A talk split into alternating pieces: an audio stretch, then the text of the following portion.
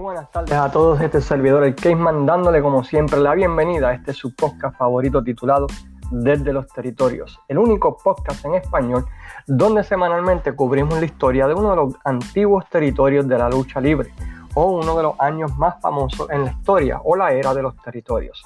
Esta semana estaremos hablando acerca de la historia general de uno de los territorios más famosos en la historia, a pesar de que fue uno de los que de los primeros que cerró, por decirlo así, y estamos hablando acerca del territorio de Amarillo, Texas, o como es conocido como el territorio de la familia Funk, uno de los territorios más influyentes, no tan solo en el aspecto de lo que trajo como territorio, sino también por la cantidad de luchadores que debutaron o hicieron su fama en este. Pero antes de comenzar, como siempre, el podcast esta semana queremos agradecer a las siguientes páginas por compartir y darle share podcast, entre ellas Pride of Wrestling, la empresa número uno de Florida, independiente esta semana anunciaron el main event de su cartelera, así que vayan a su página en Facebook, Pride of Wrestling, a su página en Instagram, para ese mismo nombre, y denle like denle share para que se enteren de lo último que está sucediendo en esa empresa. La página Fiebre Wrestling, la página Museo Historia de la Lucha Libre Puertorriqueña, lo mejor de la lucha, la página Fanáticos de la Lucha Libre Oscu y a cada uno de todos ustedes por sacar de su tiempo y escuchar el podcast como hacen semanalmente. Agradecemos su apoyo, no tan solo al podcast, pero también a la página. Hablando de la página, quiero tomar la oportunidad y agradecer a Luis Gómez, quien se ha encargado básicamente de la página por las pasadas dos semanas debido a que yo he estado atendiendo unos asuntos de emergencia con mi familia, especialmente mi mamá en el hospital y otros asuntos que han surgido durante las últimas dos semanas. Así que agradezco a Luis Gómez, ¿verdad? Lo he hecho en privado, pero públicamente por el trabajo que ha hecho estas dos semanas en, en la página. Y le pido disculpas a ustedes, ya que no he podido estar mucho envuelto en la página durante las pasadas dos semanas. Pero, ¿verdad? Esperamos, si Dios permite y toco madera, de que la cosa pues mejore dentro de, dentro de pronto. Pero a lo que vinimos, ¿verdad? Y ustedes vinieron a escuchar este podcast para hablar de Amarillo, Texas. Bueno, pues el territorio de Amarillo, Texas era, se conocía bajo el nombre de Western State Sports. Era el nombre oficial de este territorio. Um, pero todo el mundo lo conocía como Amarillo o como el territorio de los Funks, aunque eso ocurrió más adelante. El territorio en sí cubría las siguientes ciudades en el suroeste del estado de Texas, incluyendo Amarillo, Lubbock, Texas, El Paso, Abilene, Odessa. También llegaba a Albuquerque, New Mexico, Colorado Springs, Colorado, con algunos shows siendo promocionados en ciudades pequeñas como La Mesa, Hereford, Hobbs, New Mexico y también al final trataron de llegar a Arizona y algunas partes de, de California, pero eso ya fue a lo último. Algo interesante del territorio es que aunque la base era el territorio de Amarillo, eh, básicamente, el promotor de Amarillo eh, utilizaba promotores de, en otras ciudades y solo ganaba un porcentaje de esos shows. básicamente, él les prestaba a los luchadores del territorio, les prestaba los feudos y todo lo demás, pero cada promotor de cada ciudad pues hacía su propio invento. Y como ejemplo de esto tenemos que tenía a Nick Roberts, quien era el promotor de la ciudad de Lubbock. Ah, en la ciudad de Odessa tenía a alguien que se llama Pat O'Dowdy, en Nuevo México tenía alguien que se llama Mike London. En El Paso, pues tenía Cory Guerrero, que como conocemos, pues el papá de Eddie Guerrero y así por el estilo. En Abilene, Texas, tenía Don Slatton. Y en Amarillo, ¿verdad? Pues se encargaba, ¿verdad? Pues eh, al principio. Vamos a ver los diferentes dueños, pero básicamente los Funks. Tenían un programa de televisión que se filmaba en Amarillo, Texas, y se enviaba a las demás ciudades del territorio. También eh, tenía la animación de Steve Stack, quien también fue animador del programa en Southwest Championship Wrestling. Una vez cerró Amarillo, pues Steve Stack se fue a Southwest Championship Wrestling con Joe Blanchard. Entre los luchadores que estuvieron en el territorio se puede decir un quién es quién de la lucha libre. Entre ellos, pues claro está la familia Funk, Bob Backlund, Tom Brooks, Sicon Negro, Ted DiBiase, eh, Corey Guerrero, Sweet Hansen, Rip Hawk, Dean Labeo, Wahoo Maltanio, Spangy Monroe, Pedro Morales, Dick Murdoch, Thunderbolt Patterson, Harley Race, Dusty Rose, Iggy Romero, Mercedes Solís, quien conocimos como Tito Santana, Dennis Stamp, Jumbo Soruta, Maurice Vachon, Bill Watts, Johnny Weaver, eh, Tolly Blanchard, Stan Hansen, Bruce Brody y una gran cantidad de otros luchadores. Pero mencionamos esto porque son quizás los nombres más conocidos para ustedes. O oh, Abdullah de Butcher también estuvo en el territorio, uh, Ted DiBiase, eh, Mr. Pogo, Skander Akberg, Dick Murdoch y otros muchos más. Aunque desde los 30 había existido lucha de una manera u otra en esa área del estado de Texas, no fue hasta 1946 que Dory Detton, quien era un luchador en esa área, básicamente un midcard, establece Western State Sport, el nombre oficial del territorio de Amarillo, y por los próximos cinco años Dalton o Delton continúa promocionando en el área de Amarillo, siendo este considerado un territorio de luchadores juniors completos, Dan Hodge, you know, todos esos luchadores juniors completos que había en esa época, pues ese era el territorio fuerte de ellos, el territorio de Amarillo, Texas. Eh, mezclando también con el estilo mexicano, con el olímpico, y comienza a expandirse en las ciudades aladeñas, logrando su membresía en la NWA en el año 1951. Luego de un proceso largo donde hubo unas peleas con otro miembro de la NWA, Mike London, sobre la ciudad de Albuquerque, New Mexico, donde London acusó a Detton de invadir el territorio y Detton indicando que él le había comprado la ciudad a London. Luego de varios tirijadas entre ambas partes y los miembros de la NWA, resulta que Detton tenía razón y pudo ingresar en la NWA en octubre de 1951 bajo la corporación Southwest States Enterprises.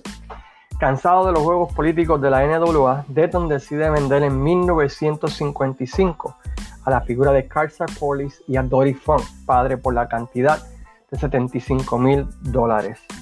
Dory Funk, padre además de ser la máxima estrella del territorio, era el buque principal de este. Y cambia el estilo del territorio de uno de los de luchadores juniors completos a un estilo de brawling y se puede decir se convierte en la casa de la lucha extrema o hardcore de la NWA con lucha de estipulaciones, sangre y brawlers convirtiendo el territorio de Amarillo en uno de los más exitosos en los 70 en todos los Estados Unidos con luchas como el Texas Death Match, luchas enjaulados, luchas encadenados inclusive el primer torneo de lucha a muerte en los Estados Unidos o alrededor del mundo. Fue significado en el territorio de Amarillo, Texas, en 1972.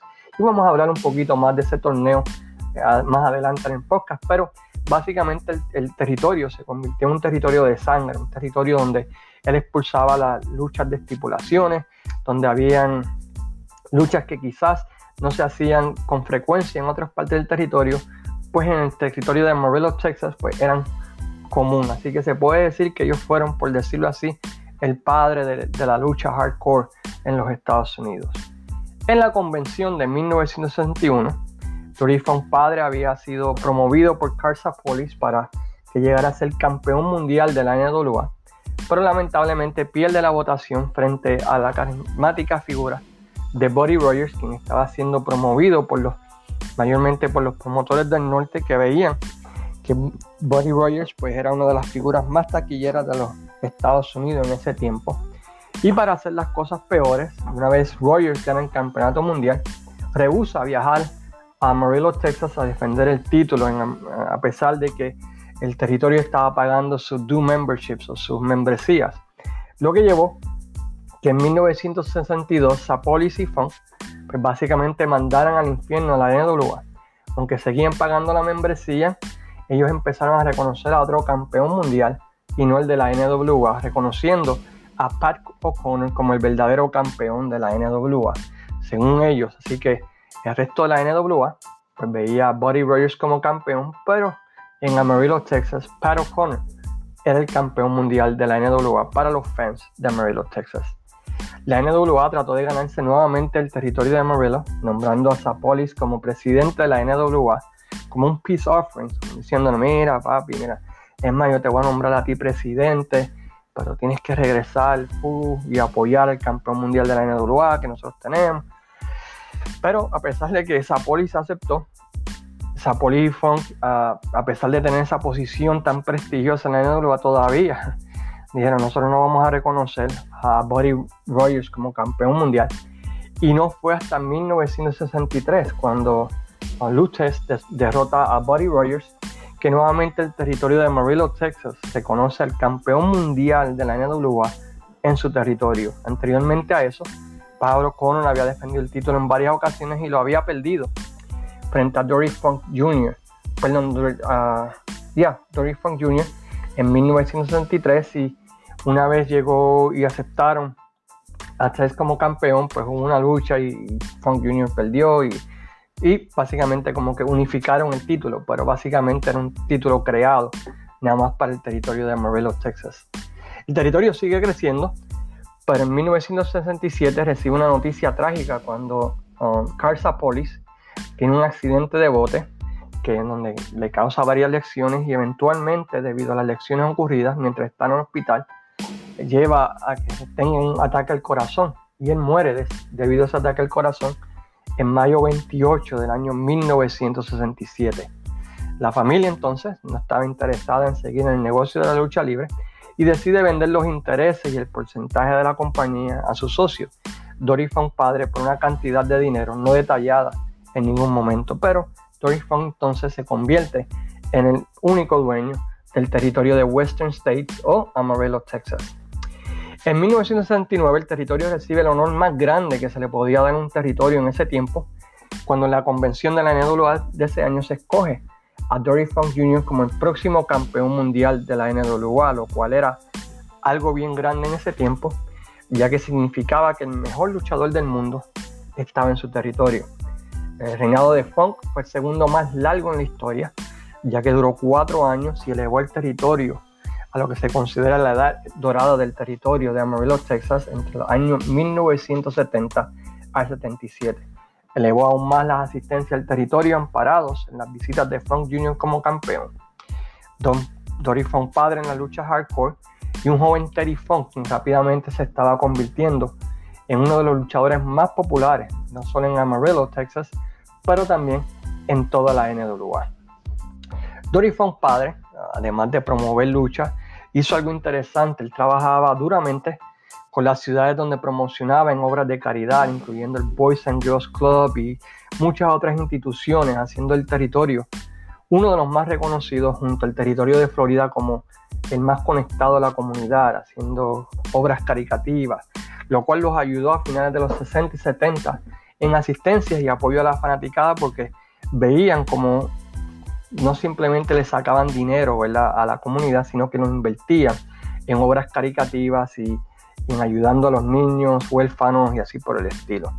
Y eso ¿verdad? Pues ayudó mucho el territorio a recibir pues, el cariño de la gente. Hasta el día de hoy, pues mucha gente se acuerda del territorio, no tan solo por lo que hacían luchísticamente, pero lo que hacían fuera del ring.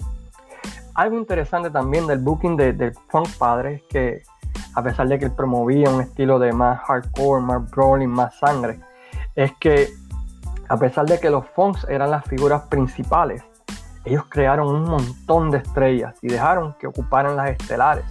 Y los Funks bajaban a midcard o se iban por un tiempo el territorio para que otros ocuparan las estelares, manteniendo fresco al territorio. Uno de estos luchadores que, que se benefició grandemente de, esto que hizo Funk padre lo fue la figura de Ricky Romero, quien llegamos a conocer ¿verdad? como el papá de los John Blocks aquí en Puerto Rico. Él tenía le decían el Super Mex, él ocupó las estelares del territorio en la década de los 70, trayendo a la comunidad hispana en el territorio, teniendo feudos contra Sicón Negro, Jack Briscoe y decenas de otros luchadores, ganando todos los títulos de la promoción a través de la década de los 70 aprovechando, ¿verdad? Que los Funk estaban continuamente viajando.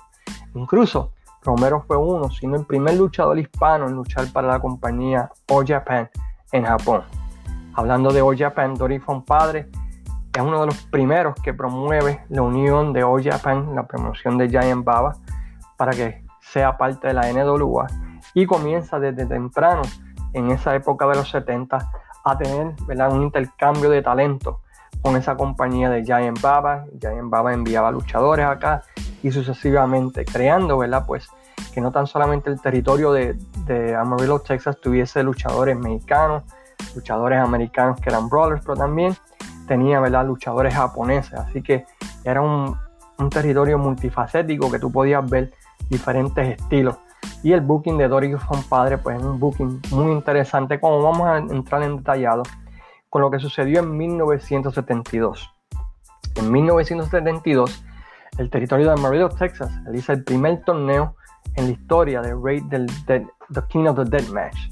En, alrededor del mundo, ellos fueron los primeros que hicieron este torneo. Y se muestra cómo Funk utilizaba estas carteleras para crear nuevas estrellas. En ese torneo tuvo la participación de Dory Funk Sr., Cyclone Negro, Lord Alfred Hayes, Nick Kozak, Teddy Funk, entre muchos otros.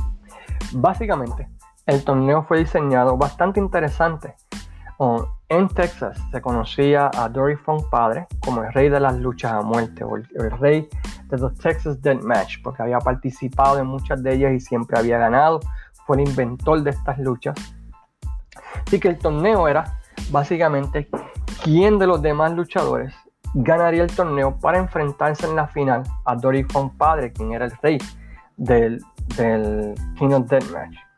Y no fue un torneo de un día, eran dos luchas por semana y el torneo corrió por seis semanas hasta que llegaron a la final. Así todas las semanas tenían canchas llenas y le dabas tiempo a cada lucha, ¿verdad? Para que pudiera desarrollarse. A veces lo malo de los torneos es que debido a que hay muchas luchas en una noche, pues no le puedes dar tiempo a cada lucha, pues no.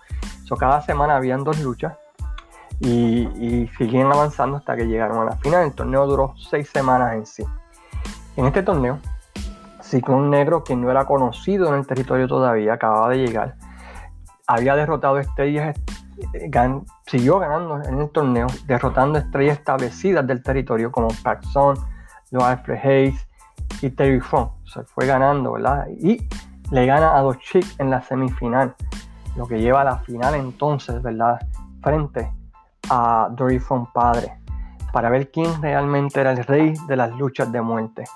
Y ante una casa llena, con una cartelera increíble, luego de 45 minutos de lucha, en lo que fue una sorpresa para todo el mundo, Ciclón Negro derrota a Dory Funk padre para ser coronado el nuevo rey de las luchas de muerte y se establece como el rudo principal del territorio por los próximos años, rompiendo récord de asistencia en su feudo contra la familia Funk y en este torneo se crea la, la, figura de Ciclón Negro como estelar. Así que vemos cómo se hace de la manera correcta, ¿verdad? Un luchador llega al, territorio y le gana estrella establecida hasta que finalmente le gana al, mero mero, por decirlo así, o al jefe grande, que en este caso era Dory Fon Padre. Eh, como mencionamos ahorita, Fon Padre es uno de los primeros promotores que hace alianza con All Japan de en Baba para el cambio de talento y empuja a que estos sean aceptados en la NWA con Japón y eso ayuda grandemente a tener diferentes estrellas y diferentes tipos de lucha. Lamentablemente en junio 3 del año 1973, a la edad de 54 años, el patriarca de la familia Funk fallece eh, de un ataque al corazón mientras le está enseñando una llave de lucha a un amigo. Esto lleva a que los dos Funk, Junior y Terry, se encarguen del territorio manteniendo el legado de su padre. En 1975, nuevamente el territorio de Amarillo se convierte en el territorio más importante en la NWA, cuando Terry Funk gana el campeonato mundial de la NWA, convirtiendo a los Funk en la primera y única combinación de hermanos en ganar el campeonato mundial de la NWA y haciendo ¿verdad? como consideramos nuevamente el territorio como el más importante en ese tiempo. En los 70 tener el campeón mundial en tu territorio significaba algo, le daba caché a tu territorio y ayudabas a las asistencias porque tú querías ver quién iba a ser el que iba a retar, al campeón mundial, ¿verdad? Cuando llegara a, visitar tu territorio. También eh, durante esta época el territorio vio una explosión de nuevos talentos, entre ellos Stan Hansen, Mercedes Solís, a quien conocimos como Tito Santana, Solly Blanchard, Ted DiBiase y muchos otros que adquirieron experiencia en el territorio antes de ir a otros lugares, el territorio se mantenía vigente y siguiendo con éxito, inclusive luego de perder el título mundial, Terry Funk frente a Harley Race. Terry regresa al territorio y se embarca en un feudo que marcó todo el año 77 del territorio, cuando la figura de Abdullah the Butcher hace su debut en el territorio de Amarillo, Texas, y el feudo Abdullah the Butcher versus Terry Funk establece y rompe todos los récords de asistencia en el territorio en ese 1977. Tan solo eso, pero Abdullah the Butcher y The Chick contra los hermanos Funk también continúa el feudo que duró todo el año, además de revanchas, ¿verdad? De Doric Terry Funk contra Harley Race por el título mundial y Ricky Romero versus Ciclón Negro por el título del territorio, North American uh, Title, que era el título número uno. Así que podemos ver que 77 fue un año donde Amarillo, Texas, rompió todos los récords de asistencia y fue. Por decirlo así, el año, el pick más grande de ellos, por decirlo así como el 86-87 de la Capitol, 86-87 la de Jim Crockett Promotions. Ese fue el último gran año del territorio por varias razones. Los Funks se encontraban viajando más frecuentemente a, lo que era Japón, Puerto Rico y otros lugares de esa época, ya que el dinero garantizado era mucho mejor inclusive que eh, lo que estaban haciendo en el territorio de Amarillo, Texas. Así que pueden ver la cantidad de dinero que le estaban pagando los fondos en Japón, en Puerto Rico y en otros lugares para que simplemente aparecieran. Esto hizo que descuidaran el territorio o le pudieran dar la atención que merecía, además de que según Funk en su libro, se encontraban un poco quemados creativamente, ya que no solamente eran bookers en Amarillo, pero también eran bookers en Japón.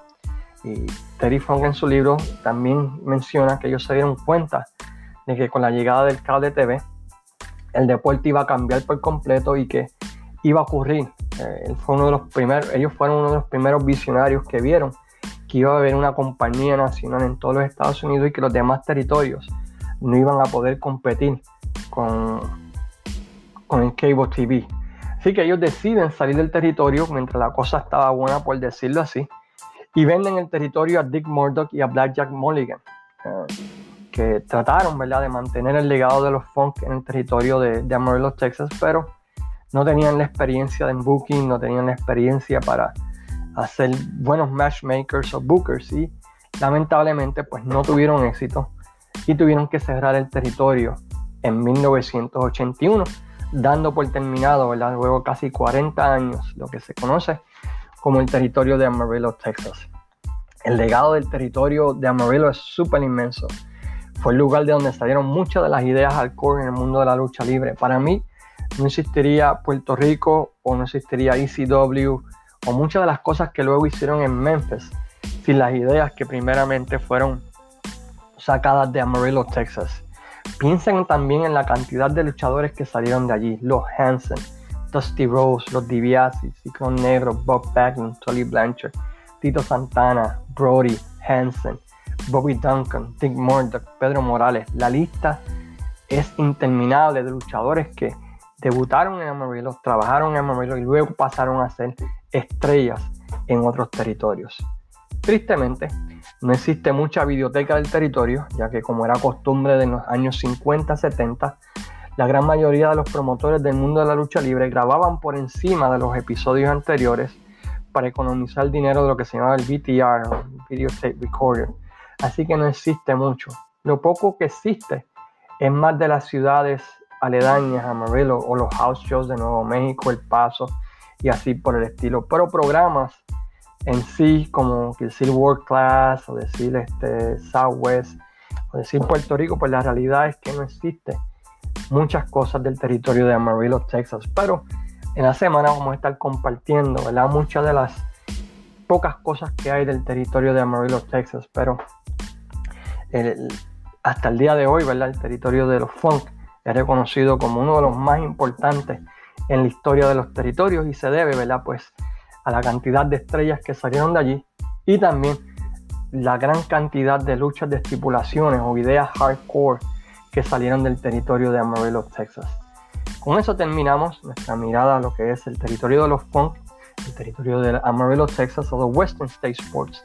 Agradeciendo, ¿verdad? Como siempre, su apoyo otra vez pidiéndole disculpas porque no he podido estar muy envuelto en la página durante las pasadas dos semanas, pero les prometo que eso va a cambiar si Dios permite.